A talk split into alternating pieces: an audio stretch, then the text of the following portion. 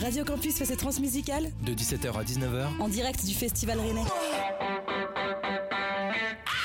Bon, on a avec nous Dalbéton qui se produit tous les soirs à la place de la fête euh, au Transmusical. Moi j'y étais hier soir et franchement on s'envoyait de la bûchette.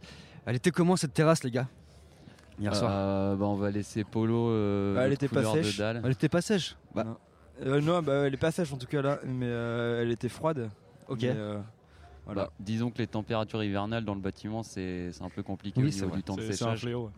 un fléau, mais euh, on met ça à côté d'un radiateur euh, juste après le chaud et ça, ça le fait.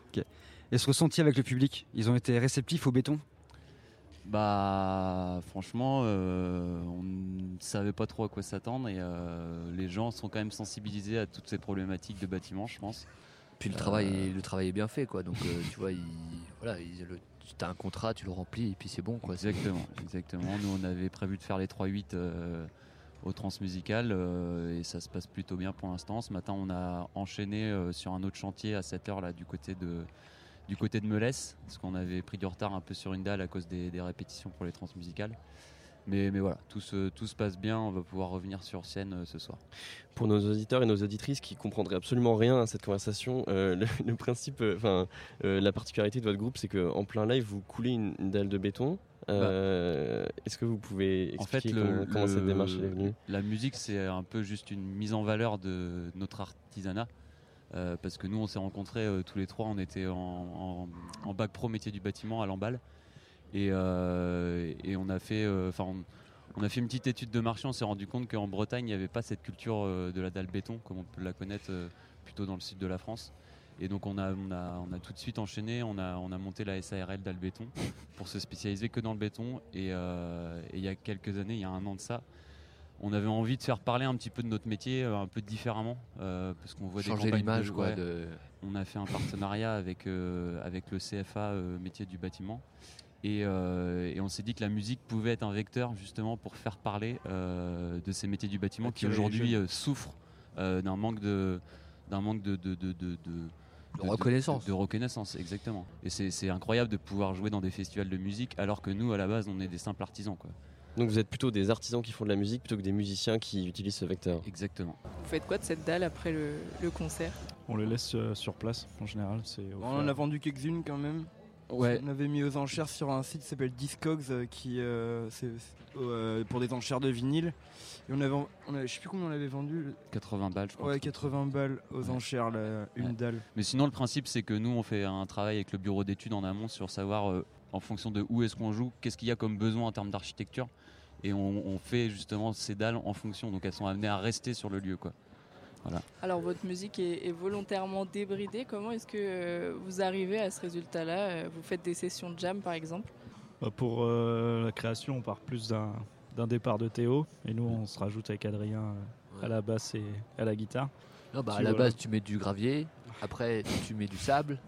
Ouais. Et euh, du ciment, et après tu, voilà, tu bosses, tu bosses, tu bosses, et tu arrives avec un truc où là après ça devient un dur quoi. Et là le, ça prend tout son sens quoi, le projet quoi. Ouais, et puis je Ouais. pense que nous, en, ta- en tant qu'entrepreneurs, on avait aussi, euh, au-delà de mettre en valeur notre artisanat, on avait besoin de pousser des petits coups de gueule aussi sur certains sujets de société qui aujourd'hui nous mettent un peu hors de nous. Euh, La réalité des hôpitaux par exemple. Exactement, ça, on a été confronté à ça euh, pendant le Covid et c'est vrai que, bah, que les prises de parole d'Olivier Véran, on trouve qu'elles ont été un peu, un peu critiquées alors qu'il y avait un vrai propos derrière euh, sur le, le- le- la situation de, de l'hôpital aujourd'hui en France. On a vu la chanson qu'on a sortie sur, le, sur les tiers-lieux et sur le compost. Ça, typiquement, ça vient du fait qu'il y a six mois de ça, en fait, c'est important d'en parler. Il y a six mois de ça, on a, participé à un appel à projet. euh, en fait, c'était un tiers-lieu qui avait besoin de couler une dalle. Et euh, ils ont fait appel à plusieurs entreprises. On était dans les, dans les choix finaux des entreprises et en fait on n'a pas été retenu parce qu'on faisait du béton alors qu'ils voulaient du chanvre pour des raisons écologiques. Et du coup, bah, voilà, nous là-dessus il y a eu un vrai coup de gueule et c'est ce qui a amené cette, cette chanson. Ouais, voilà, il- Et quelle est la, la place de l'écologie dans, dans le monde du béton finalement? Bah, pff, Ah, la- c'est compliqué en ce moment, hein, voilà, on passe une période pas évidente. hein, c'est un peu compliqué, mais ouais. bon, je trouve qu'on tire un peu trop au boulet rouge aussi sur, euh, sur, euh, sur le béton, euh, qui est un matériau noble. hein. Je crois qu'aujourd'hui, on, on- on vit tous à 99% dans des, dans, des, euh, dans des logements qui sont faits à partir de ce matériau-là. Donc c'est assez facile de dénigrer quand nous-mêmes, tous les jours, on marche sur des dalles béton. Je sais pas ce que vous en pensez. C'est tout à fait cohérent. pour, pour- pour revenir à votre groupe, vous avez une formation particulière, vous avez un guitariste, euh, enfin vous êtes à trois, euh, DJ, euh, guitariste, bassiste.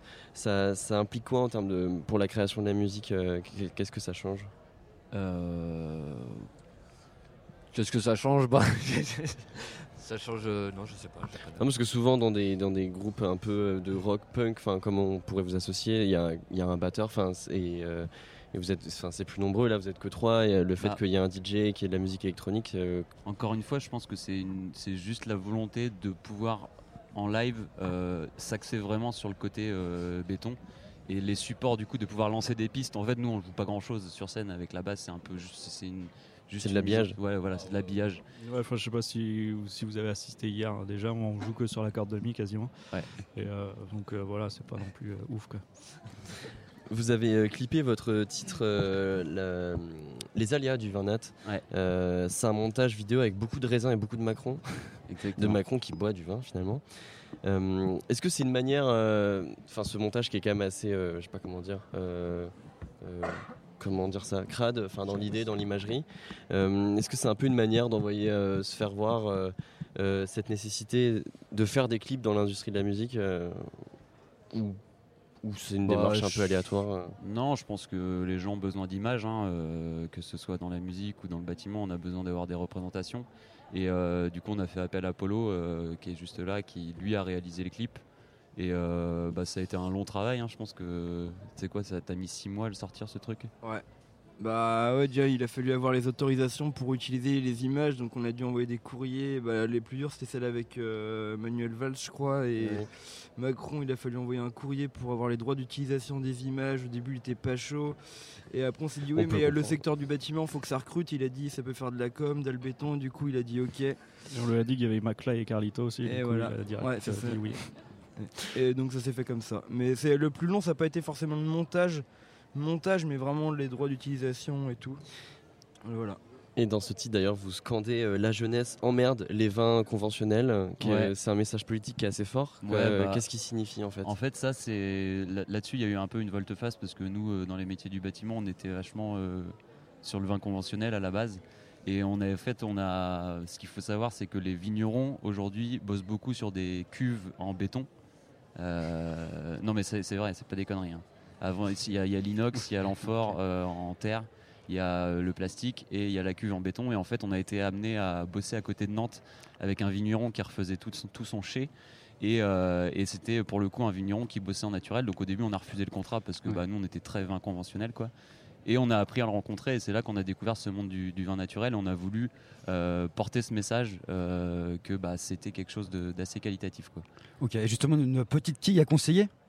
Biodynamique ou euh, peu importe. euh. Ouais, bah, nous, notre vigneron, c'est euh, c'est Manu Pinot, qui est, à, qui est au Landreau, euh, qui vient de déménager dans le sud, donc il va faire des nouveaux vins, mais avant, il était dans le muscadet. Et c'est avec lui qu'on a fait cette cuvée euh, sur laquelle on a sorti le premier EP. Dédicace à lui d'ailleurs. Euh, Manu Pinot, il nous a fourni 80 bouteilles de son. Euh, de Charousseau son- Charousseau. Charousseau, exactement.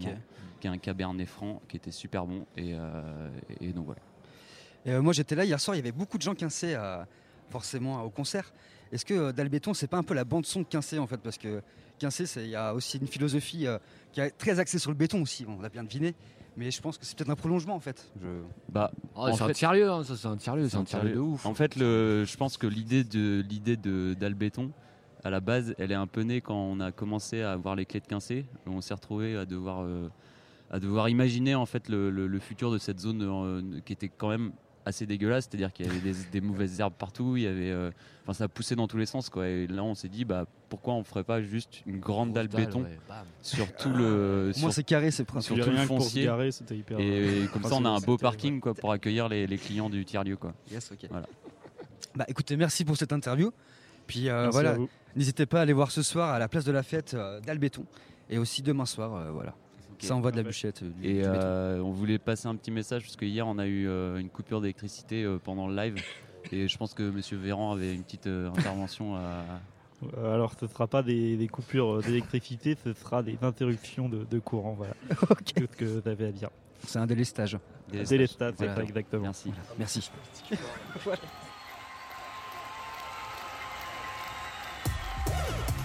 Radio Campus Amnétrance. Du 8 au 10 décembre, de 17h à 19h. Interview, Reportage chronique, et mix live.